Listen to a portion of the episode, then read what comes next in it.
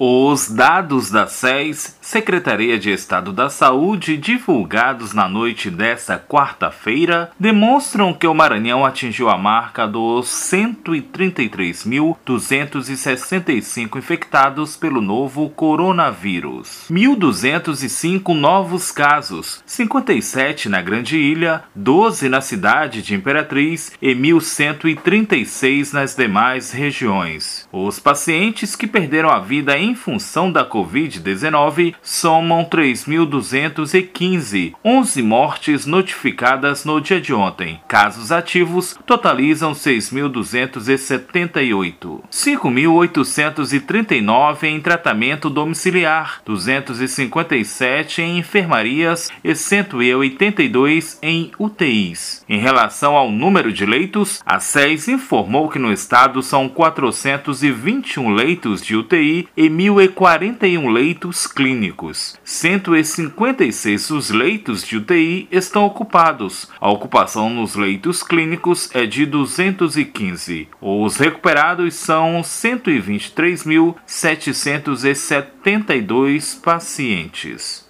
Da Rádio Universidade FM do Maranhão, em São Luís, Borges Júnior.